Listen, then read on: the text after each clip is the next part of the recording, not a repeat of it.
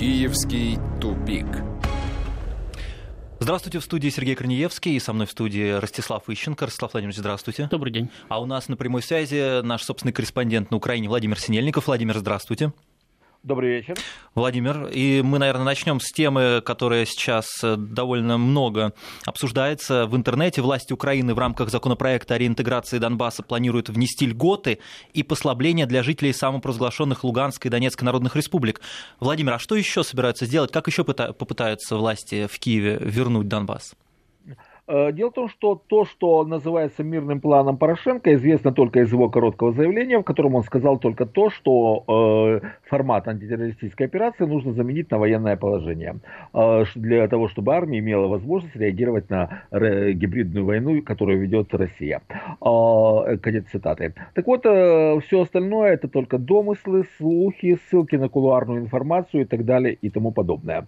Так что единственный момент этого мирного плана это то, что в на территории Донецкой и Луганской областей, которые сейчас подконтрольны Киеву, будет введено военное положение.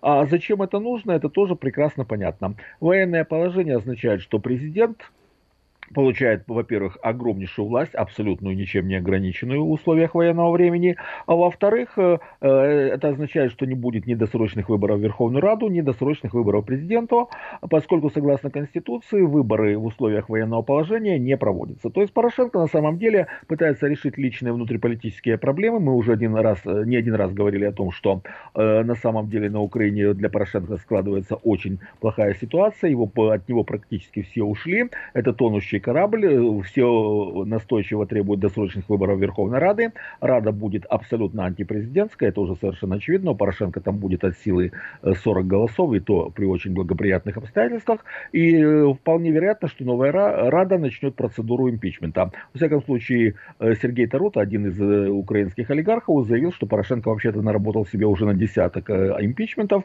что так и есть. Итак, Порошенко пытается решить внутриполитические проблемы. То, что готовится законопроект, проект. Это говорит о том, что минские соглашения выполняться не будут, э, то есть э, Порошенко даже и не собирается их выполнять, по очень простой причине. Ключевым моментом минских соглашений является э, закрепление в Конституции особого статуса Донбасса.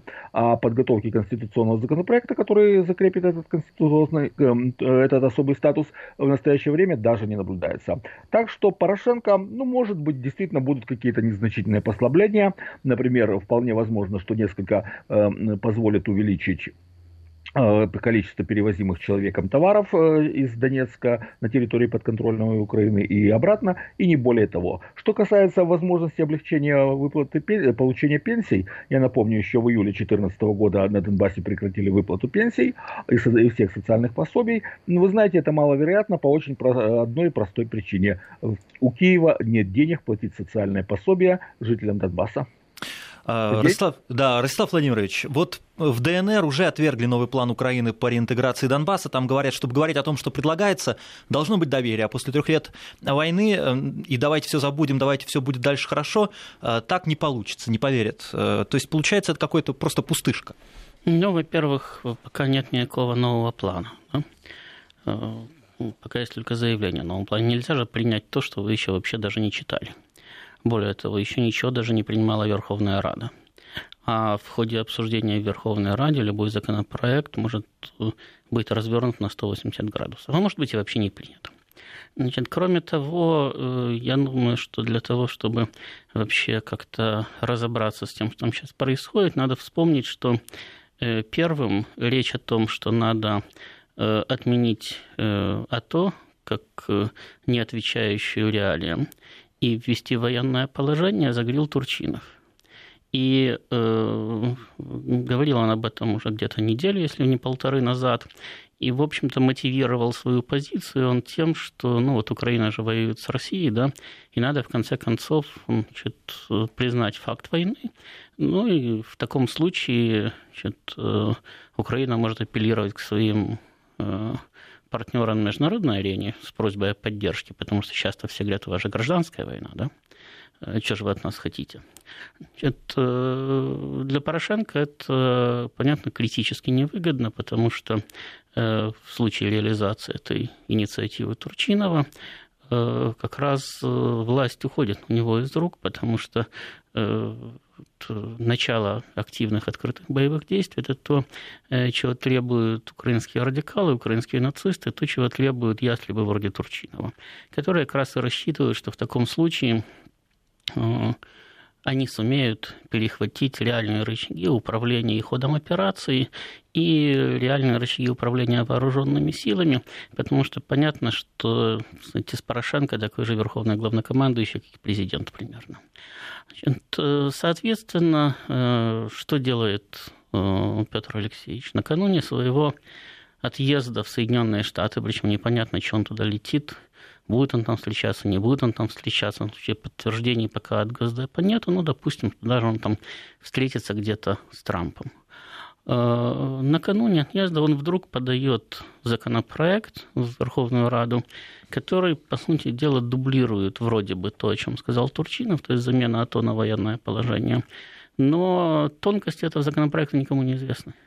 То есть неизвестно, что там на самом деле прописано, неизвестно, что там будет Рада голосовать, неизвестно, как она будет обсуждать, и неизвестно даже, примет она его или не примет. Значит, насколько я понимаю, он просто пытается сейчас перехватить у Турчинова инициативу, и если ты сказать, не можешь э, э, что-то отменить, да, то этот процесс надо возглавить. Э, то есть э, прописать такой законопроект, да, который, прописать такой закон, который будет э, в какой-то степени выгоден Порошенко. То есть, ну, переименовать АТО в военное положение и вроде бы как все поменять, ничего на самом деле не меняя. Э, что касается влияния этой ситуации на выборы, да, ради бога, значит, Украина проводила парламентские выборы, и при этом Э, десятки городов в Донбассе не голосовали. Им просто волевым решением запретили проводить голосование. Значит, ничего, никак это не повлияло на парламентские выборы в свое время. Э, сейчас можно сделать ровно счетом то же самое. Военное положение на отдельных территориях не отменяет голосование по всей стране. Тогда надо вводить военное положение во всей стране и только тогда не может быть проведено голосование. Более того, военное положение, сроки его действий и так далее, они утверждаются Верховной Радой. Президент не может самостоятельно значит, продлевать его насколько угодно. Значит, соответственно, э, по большому счету, все это да, для Порошенко ровным счетом сказать, ничего не решает. Это э, мелкая тактическая борьба, действительно, это борьба за власть на Украине, это попытка каким-то образом отсрочить хоть на неделю, хоть на две недели, отсрочить очередное обострение в противостоянии Порошенко, который действительно потерял поддержку всех, кого только мог, и радикальных нацистов, которые готовы у него эту власть э, уже перехватывать. Ну а дальше у него будет еще один ход в кармане. Вернувшись из Соединенных Штатов, он скажет, независимо от того, что там происходило, скажет, я беседовал с Трампом, Трамп меня во всем поддержал. В чем конкретно, я вам потом расскажу. А пока меня трогать нельзя. Да. Я напоминаю, у нас в студии Ростислав Ищенко, а на прямой телефонной связи Владимир Синельников из Киева. Владимир. Да, добрый день. А, еще да, раз. еще раз, Владимир. А вот Ростислав Владимирович упомянул тут э, Турчинова и его ястребов. А много у Турчинова ястребов, как вам кажется? А, нет, у Турчинова нет ястребов, вернее, они есть, но их очень мало. А на самом деле речь идет, вот если проанализировать ту ситуацию, которая есть на Украине, то речь идет буквально о нескольких тысяч человек на всю страну. Примерно э, около сотни политиков, э, около полусотни экспертов и политологов, и э, так называемых сервильных журналистов, и несколько тысяч вот таких непосредственных исполнительных гоблинов, у которых не хватает, которых используют для черновой работы. То есть реально им опереться не на что. А при этом я хотел бы, кстати, отметить, что, на сам, что вообще-то военное положение вводится указом президента, и для этого президенту не, не, не нужно обращаться к Верховной Раде. Верховная Рада только утверждает введение военного положения. Она может не утвердить, но на самом деле все, ну, Владимир, Верховная Рада, течение двух, то есть президент в течение двух суток обязан обратиться к Верховной Раде. Но, и если э, она не утвердит, то военное положение через двое суток не вступает верно. в силу. Но вводится оно непосредственно указом. Ну да, но, но он обязан обратиться к Раде. Совершенно верно. А, так вот, в данном случае Турчинов э, в этом э, не имеет, возвращаясь к теме Турчинова, Турчинов, он в принципе не имеет ни какой-то существенной поддержки, но, понимаете, проблема состоит в том, что Турчинов и Аваков, и, и вот это вот несколько тысяч человек, это люди, которым нечего терять. А, ну, вот если вспомнить такой классический фильм «Место встречи изменить нельзя», вот это загнанная в подвал а, банда – Э, которая идет по расстрельной статье. Им всем уже гарантировано пожизненное заключение, если в стране наступит правосудие, там за то, что они делали, это не подпадает ни под какую амнистию, им просто уже нечего терять. А когда им нечего терять, они могут решиться на все. По принципу 7 бед, один ответ. Поэтому для них единственный вариант, который, на котором они сейчас настаивают, это именно введение э, военного положения и попытка силой решить э, конфликт в, Донбассе в свою пользу. То, что ничего не получится, ну, а, во-первых, они действительно действительно очень плохие э, полководцы, э, не только политики, но и никакие военные специалисты. Они считают, что вот они соберут э, в кулак все силы, которые есть, проведут тотальную мобилизацию, соберут там полумиллионную или миллионную армию и бросят ее на Донецк и Луганск, зальют их кровью, пусть устелят сотнями тысяч своих солдат, но тем не менее добьются победы. Возможно, у них есть такая бредовая идея. А, но им терять-то нечего, а спастись они могут. И они считают, что для них это последний шанс на спасение. Ростислав Владимирович, тут нам пишут на 553320, я сразу назову 8 903 170 63 63, сюда тоже можете нам писать. А зачем побеждать в случае, когда боевые действия помогают зарабатывать большие деньги, заинтересованы многие структуры? На самом деле сейчас э, Донбасс приносит на Украине кому-то деньги? Нет, ну, во-первых, на войне всегда зарабатывают, кто-то там ворует и так далее. Но как раз э, в украинских условиях, на самом деле, если бы удалось каким-то образом стабилизировать ситуацию, выйти сказать, в нормальный режим работы, сохранить государственность, наконец-то там вернуться к каким-то демократическим процедурам и так далее, э, и упорядочить отношения со всеми соседями Украины, то зарабатывать можно было бы больше, чем они на этой самой Э, войне воруют. Так что э, именно деньги, которые кстати, люди растаскивают на военных действиях, там не играют принципиальной роли. Э, просто дело в том, что действительно там есть люди совершенно акцентуированные. Говорю, Турчинов изначально, он, начиная с 2014 года, публично несколько раз жаловался в своих интервью, что ему не дали развязать войну с Россией. Он говорил, я отдавал приказы Э, войскам, которые находились в Крыму, стрелять на поражение. Мои приказы не выполнялись. Вот если бы они были бы выполнены, то и так далее. Значит, это для него идея фикс. Он действительно э, э, всегда хотел значит, начать реальные боевые действия.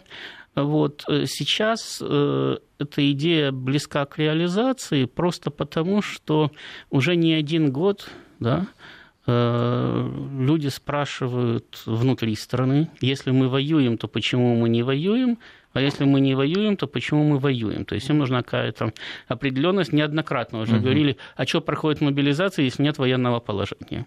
Но вот Турчинов пытается с этой точки зрения привести, кстати, ситуацию хотя бы в какое-то подобие соответствия с законодательством, с одной стороны. А с другой стороны, еще раз, что надо не забывать э, международный фактор.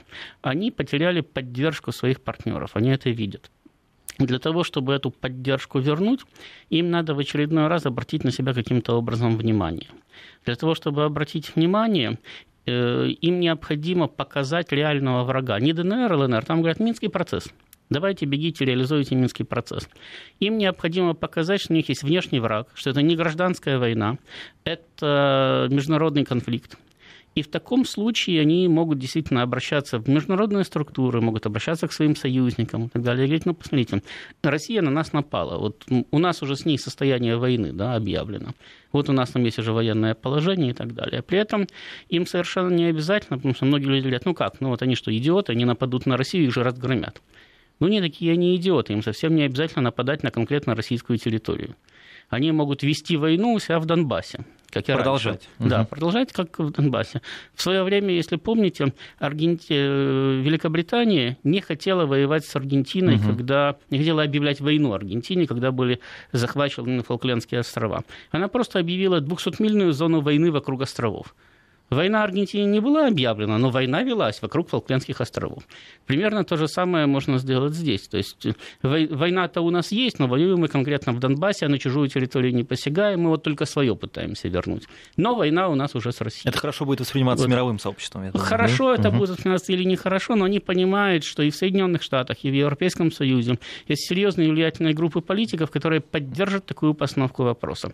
Хотя бы потому, что они, э, э им это выгодно даже с, их, с точки зрения их внутриполитического позиционирования в своих странах. Вот они пытаются вот эту вот карту разыграть. Конечно, Порошенко им э, в этом отношении мешает, потому что у Порошенко другое позиционирование. Порошенко со всех сторон гарант выполнения Минских соглашений и ему в любом случае все его, так сказать, идеи надо так или иначе э, увязывать, под, увязывать с Минском. Хотя он изначально тоже говорил, как и вся украинская политическая элита, они начиная с 14 даже не с 15 года, когда были подписаны вторые Минские соглашения, а с 14 когда были подписаны первые Минские соглашения, говорили, что мы их выполнять не собираемся, мы собираемся потом вернуть Донбасс силой. Но, тем не менее, когда он приезжает общаться со своими, так сказать, зарубежными партнерами, он все равно вынужден раскланиваться и говорить о своей приверженности, так сказать, Минску, потому что от него это требует. В этом отношении э, он, так сказать, находится между молотом и наковальней. То есть, если он будет занимать слишком радикальную позицию внутри страны, ему тут же начнут э, звонить из-за рубежа и говорить, Петр Алексеевич, так нельзя. А если он будет идти на слишком большие уступки э, той же самой Германии, да, или слишком внимательно прислушиваться к пожеланиям Тиллерсона, значит, то в таком случае ему внутри страны будут говорить, Петр Алексеевич, значит, э, мы вас здесь не для того держим, да, чтобы вы мир заключали. Вот поэтому он пытается лавировать. И чем дальше, тем хуже у него получается, потому что, с одной стороны, есть воля к миру любой ценой. Кстати, на Украине тоже. Давайте отдадим Донбасс, проведем границу, забудем обо всем этом, зато у нас будет мир. С другой стороны, есть воля к войне любой ценой. Когда давайте на все наплюем, начнем войну, а там уже посмотрим, как-нибудь кривая вывезет, все равно значит, всю страну не захватит. Вот примерно такой подход. Значит, Порошенко находится, сидит, пытался сидеть долго между двух стульев. Чем дальше, тем больше эти стулья разъезжаются. Значит, чем дальше, тем хуже у него это получается, но выбора у него все равно нету. Поэтому он все время пытается вот эту вот свою позицию каким-то образом сохранять. Последние месяцы он вынужден идти на все больше и больше и больше уступки радикалам. Значит, вначале была э, полоса законов там, о запрете всего, что только можно. Э, сейчас вот э, фактически речь идет о возможном введении военного положения.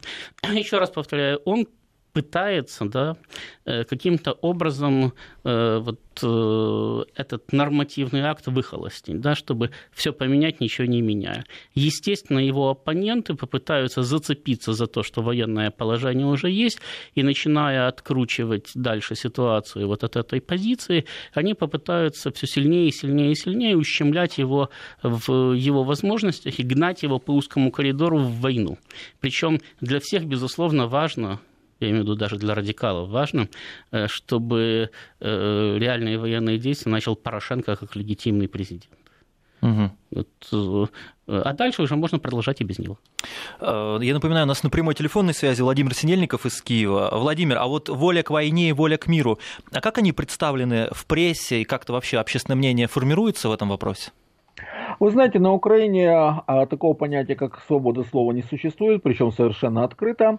А, об этом заявил президент Порошенко еще в июле 2014 года, но я же не буду спорить с президентом Порошенко, который говорит, что в стране свободы слова нет, а я ему не буду доказывать, что в стране свобода слова есть. Порошенко еще в июле 2014 года на встрече с вновь назначенными членами Национального совета по телевидению и радиовещания, а, давая им напутствие, как они должны работать, заявил, что свобода слова это, конечно, хорошо, но в условиях войны соображения государства государственной безопасности важнее. А, то есть э, он а, открыто отменил свободу слова. Естественно, в украинских масс-медиа нет и намека на свободу слова, причем это доходит до абсолютно смешных и абсурдных ситуаций, когда происходят вещи, которые ну, просто вообще не укладываются в рамки здравого смысла. Тем не менее, они э, украинским масс-медиа просто полностью замалчиваются или подаются в нужном властям свете. Есть несколько таких э, телеканалов, которые пытаются быть несколько оппозиционными несколько интернет-сайтов. Такое, ну, это, знаете, это как в фильме «Обыкновенное чудо». Ваше Величество, никакой вы не самый выдающийся, не величайший король в истории человечества, а всего лишь выдающийся, да и только. Вот на таком уровне и существует оппозиция. именно это, естественно, они пытаются формировать общественное мнение.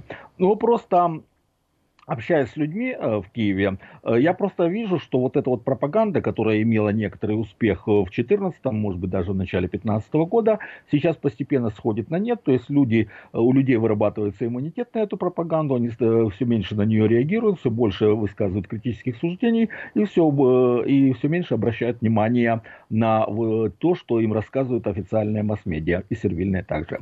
Владимир, Если... да. я прошу прощения, но вот у нас уже время подошло к концу этой части. Спасибо вам большое.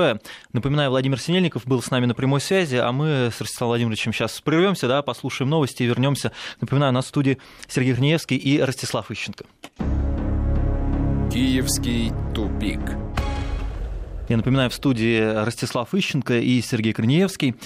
Ростислав Владимирович, ну вот э, Владимир Синельников, который был с нами на связи, отметил, что нет там свободы слова на Украине, но при этом есть какие-то каналы, которые пытаются противостоять мейнстриму, да, скажем так. А мейнстрим, я так понял, заключается в том, что э, Донбасс нужно отвоевать или как? Ну, э, прежде чем мы поговорим о том, что интересует mm-hmm. вас, да, Значит, а, вас... мы, мы поговорим о том, что интересует наших слушателей. Тут спрашивают, uh-huh. как будет введено военное положение при отсутствии официальных границ, демаркации не было.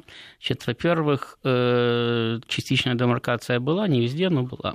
Значит, во-вторых, э, значит, демаркация не мешает, отсутствие демаркации не мешает признанию официальных границ. Потому что существует такое понятие, как делимитация, то есть нанесение границ на карту – и признание обеими сторонами границ. Ну, сам по себе э, вопрос, с моей точки зрения, э, ну, как э, погружает меня в, это, а, в состояние когнитивного диссонанса, потому что тогда также точно можно спросить, а как ловят контрабандистов? Угу. Ну, если вроде бы как границ нету, да, так по идее садись в машину, там где-нибудь во Львове, езжай хоть до Владивостока, и говори, так нет уже границы. Какой же я контрабандист? Просто мимо еду, да? Значит, то есть на самом деле ввести военное положение, оно вводится либо во всем государстве Украина, да, либо в его отдельных местностях. То есть можно вводить там в Донецкой области, в Луганской и так далее. Значит, насколько я понимаю, э, ни у украинской, ни у российской стороны не возникает проблем э, с тем, где проходит линия границы. Ну, а где, собственно, Яценюк строил, строил свою стену, а Тарута копал свой ров? По границе же, да? То есть знали, где она проходит. Они же не по российской территории копали и строили. А как, кстати, дела у этих сооружений славных? Ну как, на стене, на стене. Тарасюк, за... Фу, Тарасюк на стене Яценюк заработал, а Тарута на этом самом Норве немножко потратился. Но, ага. но толку, как вы понимаете, ни от того, ни от другого нету, потому что если э, палестинский террорист да, под израильской стеной, которую действительно построили, или оборудовали в инженерном отношении, постоянно патрулируют. Они, тем не менее, туда-сюда не только пробираются, но еще и оружие и боеприпасы с собой таскают. Э, то вот, Яценюковский заборщик и э, Тарутина канавка, они вообще никого в принципе остановить не могут. Вот. А теперь, что касается свободы слова, я думаю, что лучший показатель того, какая свобода слова процветает на Украине, это недавнее, на прошлой неделе, заявление господина Грицака, который возглавляет э, СБУ который предложил ввести уголовную ответственность за отрицание наличия свободы слова на Украине. Это то есть, если, ну, то, то есть, если вы сомневаетесь в том, что на Украине свобода слова, то вас можно за это посадить в тюрьму, чтобы не отрицали. Вот. Значит, это, в общем-то, с моей точки зрения, все. Больше никаких ни аргументов, ничего не надо. Это, э, это предложение, причем исходящее от высокого государственного чиновника, уже достаточно. В любой нормальной стране он бы после этого бы отправился бы в отставку с волчьим билетом. Но там, в принципе, пресса работает на то, чтобы настроить на войну людей? Там, в принципе, э, пресса работает сейчас угу. на то, чтобы отыграть позиции какого-то конкретного политика. То есть, например, есть пресса, ориентированная на так называемую системную майданную оппозицию то есть на ту же самую Тимошенко и на тот же самый оппозиционный блок, который такой же оппозиционный, как я, блок.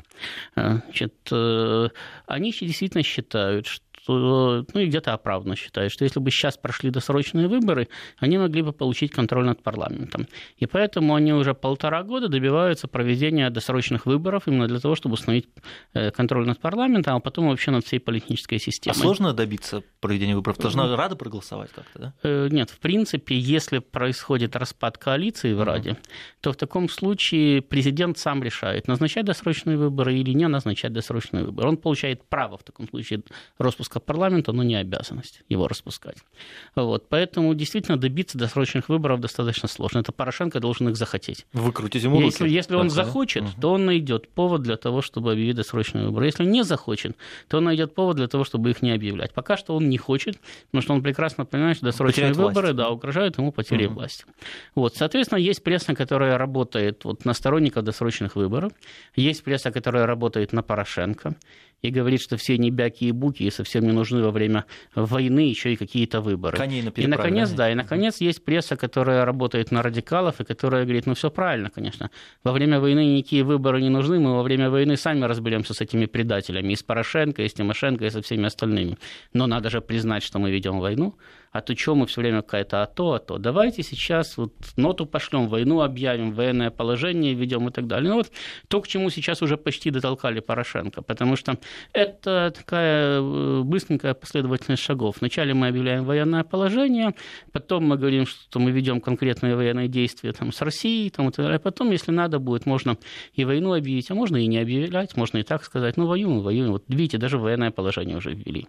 Вот, то есть э, в целом, да, там вроде бы как есть конкуренция между этими разными сегментами прессы, но это все конкуренция, которая погружена вот э, в одну майданную идеологию. И между ними практически нет противоречий по поводу там, отношения к Донбассу. Есть вопросы тактические. Либо давайте мы его прямо сейчас захватим, либо давайте мы сейчас от них откажемся, они посмотрят, как нам хорошо с биометрическими паспортами, и назад попросятся. Либо, наконец-то, давайте мы сейчас от них откажемся, вместе с нашими западными друзьями задушим Россию, а потом, когда мы ее задушим, заберем у нее и Донбасс, и Кубань, и вообще все, что захотим, так сказать, в нагрузку. Угу. Есть вот. такие, но это фантазеры, это партия фантазеров. Ну, фантазеры, фантазеры, но, в общем-то, они находятся в украинской политике, они влияют на нее тоже в том числе. И чем э, дальше заходит радикализация, тем, в общем-то, больше у них вес. Потому что я еще раз повторяю, что можно сколько угодно мечтать о досрочных выборах, но если процесс голосования, процесс подсчета голосов, процесс агитации, да, контролируют люди с автоматами, то именно они решают, кто победил, а кто проиграл. А не те, кто голосует там... Главное, кто считает, короче говоря. Э, главное, кто контролирует mm. процесс в mm-hmm. целом. Вот, потому что считать можно поручить даже вам. Посчитайте, пожалуйста. Mm-hmm. А потом к вам придет человек и спросит, ну что, посчитали, да? А вот у меня уже есть данные. Mm-hmm. Вот, вот, вот их вы и будете оглашать, mm-hmm. если жить хотите, конечно конечно. То есть э, в данной ситуации ну, те люди, которые э, шатают да, э, режим Порошенко в расчете на то, что у них будут досрочные выборы, они придут к власти, они очень глубоко заблуждаются. Они на самом деле действительно Петру Алексеевичу лапти сплетут но сами они отправятся вслед за Петром Алексеевичем. Никто не собирается отдавать власть Тимошенко, забрав ее у Порошенко. Там есть другие достойные люди, которые могут управлять страной в условиях военного положения, в условиях перманентного террора и так далее. И им не нужны ни Тимошенко, ни оппозиционный блок, никто. Им уже вообще никто не нужен. Ростислав Владимирович, ну вот у нас, у обывателей, которые со стороны наблюдают, сложилось впечатление, что есть Порошенко и его люди, есть Тимошенко в политике, и больше э, на поле на украинском никого нет. А вот сейчас говорить какие-то еще есть люди, совсем какие-то. Они сейчас пока неизвестны, ну, их почему? имена не называют. Нет, ну почему? Мы вот сейчас говорили, да, о Турчинове. Ну, Турчин, там, он реально да, политическая Авакова, фигура. Да, Авакова вспоминали. Ну вот смотрите. Но, но Аваков... неизбираемая, да, если они захватят власть. То есть ну, избирать их никто подождите, не выберет. А Порошенко что, кто-то избирал? Они тоже захватили ну, власть, ну, казалось, а, что потом, да. а потом сказали, вот, а вот результаты наших выборов. А, ну а как же Тимошенко на это согласилась?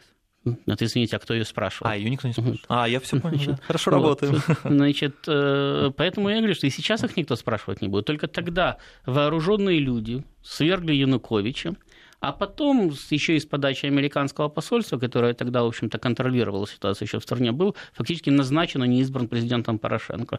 Сейчас, по большому счету, и американскому, и германскому посольству уже все равно, что там происходит. Поэтому они уже будут назначать вообще своих, ни с кем, кстати, не считаясь, никого ни о чем не спрашивая. И вполне возможно, что президента там на Украине уже даже и не будет. Там как-нибудь по-другому разберутся. Значит, так вот, есть, допустим, Аваков. Э, да, он неизбираем но у него в руках МВД, МВД это 300 с лишним тысяч штыков, не считая всяких примыкающих нацистов. Это очень серьезная сила, контролирующая, по сути дела, всю страну. И они будут стрелять по своим? Э, а, извините, по каким своим?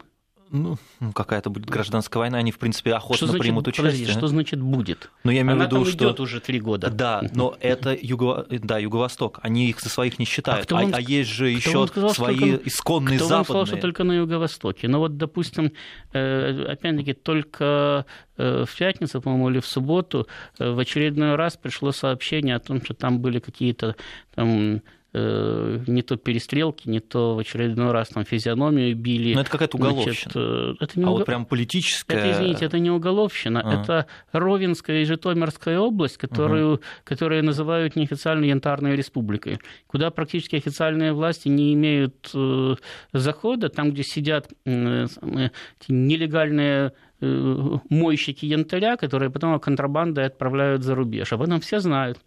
Это не, там, не какое-то там глухое село в тайге. Это два крупных региона Украины, которые именно так живут. И когда туда в 2015 году пыталась зайти Национальная гвардия, им сказали, ребята, уходите, потому что еще раз появитесь, будем стрелять.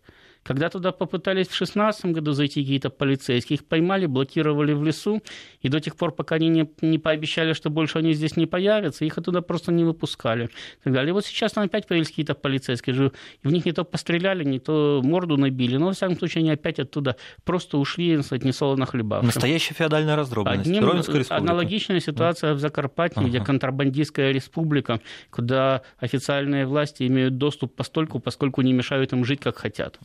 Значит, угу. То есть э, говорить о том, что там гражданская война идет только на юго-востоке, это, кстати, это немножко, это, немножко преувели... преувеличение. Они давно угу. готовы стрелять друг в друга и не стреляют друг в друга. Угу. Особенно, а что, собственно, мешает м- порядочным нацистам, которые еще в 2014 году выступали с требованием перевешать всех олигархов, повесить Порошенко и Тимошенко. Они для они них кто? друзья, да? родственники, они олигархи. Угу. Чего бы их не повесить?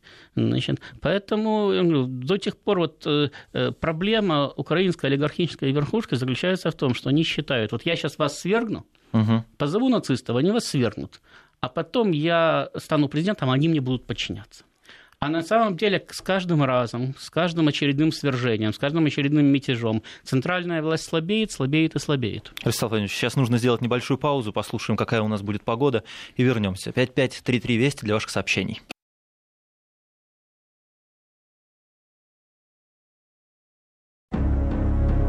Киевский тупик. Ростислав Ищенко и Сергей Корнеевский в студии. Ростислав Владимирович, вот вы отметили по поводу того, что и Порошенко, и Тимошенко для многих, они же просто олигархи, совершенно не родные люди. А Тимошенко она богатый человек? Мы, про, мы ничего не знаем про ее бизнес. Она много контролирует активов. Кто Вы она знаете, вообще такая? Про бизнес Тимошенко никто ничего не знает, потому что Юлия Владимировна, когда подавала свои декларации, она утверждала, что она вообще является несчастной владелицей двухкомнатной хрущевки в Днепропетровске, ну и живет там чуть ли не на подаяние. Но она скромный при, человек. Да, при этом, правда, жила она все время в дворцеподобных особняках, но она объясняла, что это просто благодетели, значит, ей на бедность подают, и, кстати, снимают. Там э, были данные, что там ее дочка там, владела какой-то пельменной, значит, э, э, тоже в Днепропетровске. Там, и так Может, далее. на эти деньги дворцы? Да, но Дело такое. американские друзья Украины еще, дай бог памяти, в 95-96 году, когда сажали Лазаренко, бывшего патрона Юлии Владимировны, они спорили о том, личное состояние Тимошенко, оно составляет 6 миллиардов долларов, 11 миллиардов долларов, или чуть больше, или чуть меньше. Значит, то есть э, вопрос состоял не в том, есть ли у нее миллиарды, а в том, сколько миллиардов у нее есть. Значит, я думаю, что они, наверное, представляли себе, о чем они говорят. Тем более, что корпорация ЕСУ, которую Юлия Владимировна возглавляла в свое время, она реально имела э, годовые обороты в несколько миллиардов долларов. Я понимаю, что оборот это не прибыль, да, угу. и тем более не то, что может положить в карман конкретный человек. Но, но украин... прилипает к рукам. Нет, же. но в украинских да? условиях зачастую к рукам могло прилипнуть больше, чем годовой оборот корпорации. Угу. То есть она э, владела сказать, не этим самым, может быть, неофициально, да, но она владела не самым убыточным бизнесом э, на Украине. Собственно, она потому так долго в политике и находится, э, что есть чем эту политику финансировать. А вот мы все думали, откуда, в чем секрет долголетия? А это вот секрет, когда спорят, сколько у тебя, 6 миллиардов или 11 миллиардов долларов. Тогда, конечно. Тут еще есть один интересный э, политик, он, он и грузинский, и украинский, Михаил Саакашвили. Его закидали яйцами и облили зеленкой в Кривом Роге. Тоже вот непонятно, признак ли это долголетия в политике. Давайте послушаем, что он там, и обсудим. Вопрос в том, что одни и те же олигархи управляют всем. Они собираются и дальше богатеть. И они будут на нас наступать каждый день, пока мы им даем наступать. Давайте мы будем наступать.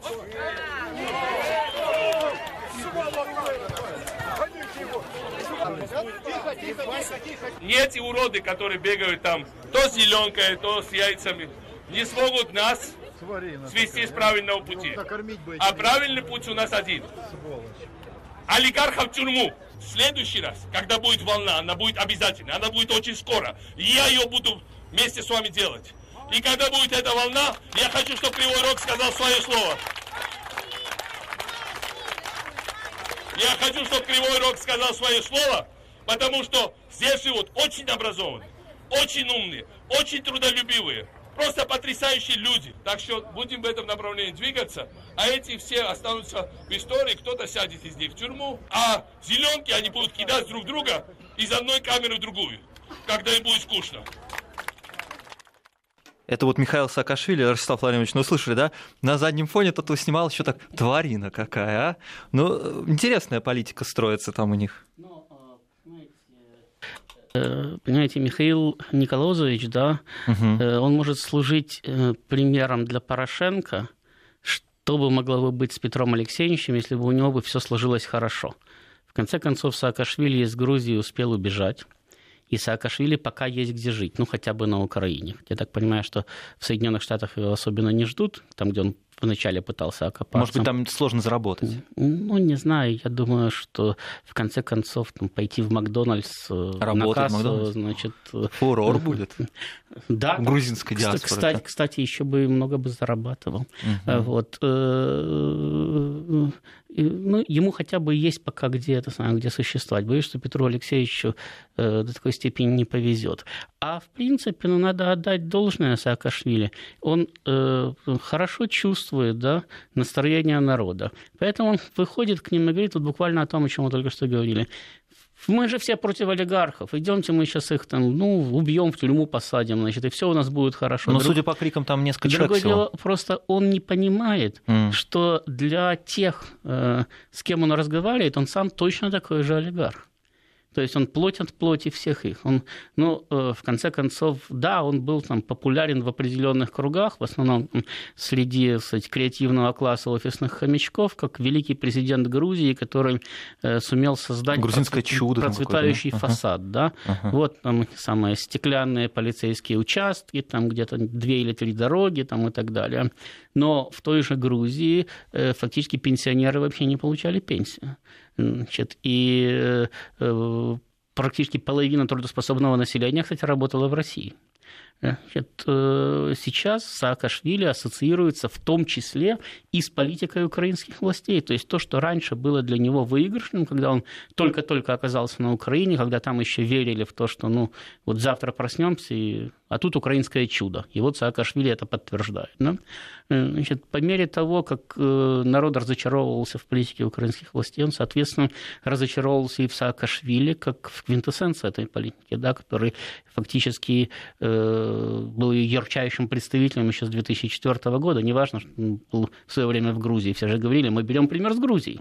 У нас будет так же, как у Саакашвили. Теперь они говорят, зачем же нам так же, как у Саакашвили? Мы так больше не хотим. Поэтому, когда он говорит, а теперь идемте все вместе со мной во главе свергать олигархов, ему говорят, иди, иди. Мы и тебя, угу. и олигархов.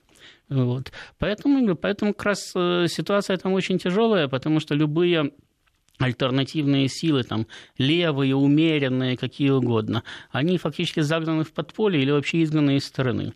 И между вот этим олигархатом, который в любом своем виде, в виде Тимошенко, в виде Саакашвили, в виде Порошенко и даже в виде Януковича, значит, давным-давно всем надоел, э, значит, э, кроме него есть только радикалы, только нацисты.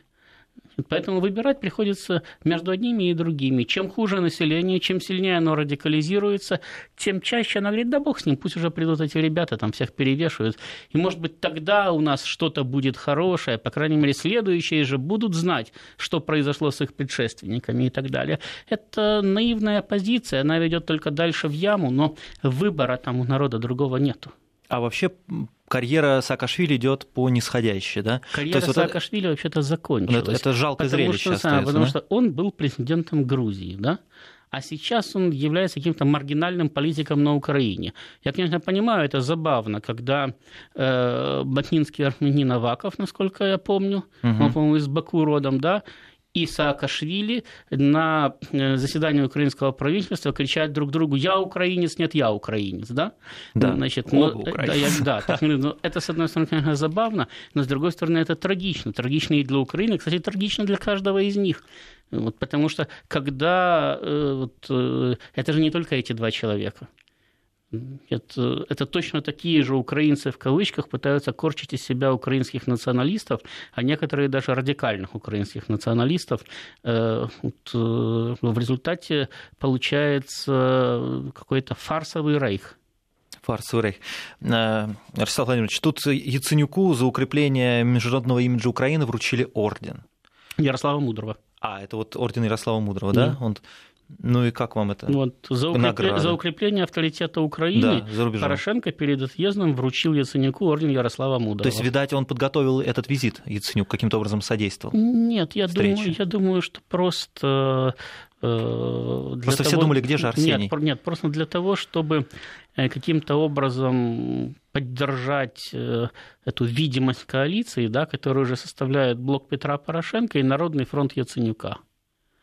Значит, Петр Алексеевич э, дал Арсению Петровичу красивую цацку. А ну они на равных примерно работают, я имею в виду по влиянию в политике? Но э, по отсутствию влияния по, примерно по отсутствию да. влияния. Ага. Потому что дело в том, что у них есть большинство формальное – у Народного фронта и у блока Петра Порошенко есть формальное большинство в Раде. Хотя если реально их посчитать, то, может быть, уже и нету, но кто же там считает. Вот. Но если сейчас провести выборы, то ни одни, ни вторые туда просто не попадут. Ростислав Владимирович, спасибо большое. На этом наша программа подошла к концу. Ростислав Ищенко был в студии и Сергей Корнеевский. Благодарю за внимание. До свидания. Киевский тупик.